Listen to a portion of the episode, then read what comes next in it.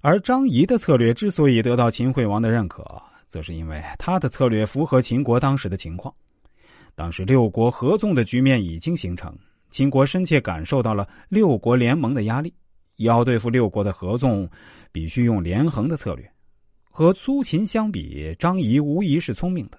他十分了解秦国当时的实力以及秦惠王心中所想，然后据此提出了连横的策略。结果正好切中了秦惠王的心意。所以说，当我们想要说服对方，让对方接受我们的建议时，我们就必须做到了解对方的真实情况，知道他心中所想，然后再提出相应的建议。鬼谷子说：“得其情，乃治其术。此用可出可入，可见可开。”就是说，探得真实情况，然后才能制定恰当的方法和措施。这种方法可以使你随意出入，进退自如，就像在门内安放了一个门栓，想插上就插上，想打开就打开。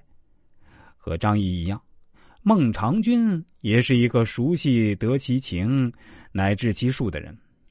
当时孟尝君任齐国相国，这一年啊，齐王的夫人去世，孟尝君为此大伤脑筋啊。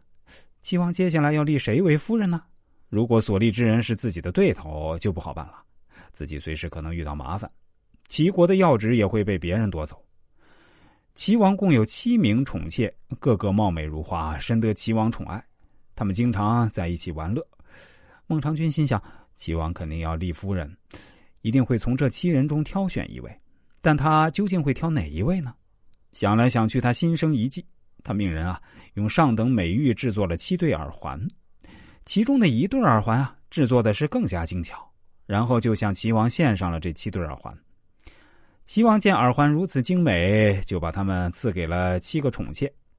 几天后，当孟尝君再次进宫时，发现那对十分特殊的耳环戴在其中一个宠妾的耳朵上。他回府之后，立即命人起草奏章，劝齐王立那位带有特殊耳环的宠妾为夫人。齐王一看奏章，嗯，正合心意，不禁大喜啊，就把那位宠妾立为了夫人。而那位当上夫人的宠妾，自此便对孟尝君感恩戴德，处处为他说话。孟尝君的相国之位越坐越稳了。孟尝君的聪明之处就在于，他知道想要保住自己的相位，就必须拉拢新立的夫人。但当他不能确定齐王到底要立哪位宠妾为夫人时，就想出了一招绝妙的计策，通过进献耳环窥探到齐王真正的想法，进而投其所好，建议齐王立那位带特殊耳环的宠妾为夫人。正如鬼谷子所说呀：“得其情，乃治其术。”这一计策不仅适用于劝说别人，我们在决断大事时也要学会这样做。俗话说：“知己知彼，百战不殆。”跟任何人较量，想要掌握主动权，就必须知道对方的真实情况，否则就无异于一只无头苍蝇乱撞一气，结果不仅战胜不了对方，还会连自己也赔进去。为什么每逢战事，对阵双方都要派出侦察兵前去侦察敌情？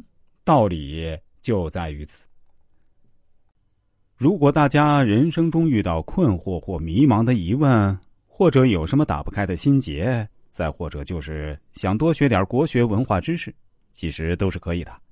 您只需要添加一下我的 QQ 号：六五二二零四五九八，这是一个九位数的 QQ，大家数一下是不是九位数？我再说一遍：六五二二。零四五九八。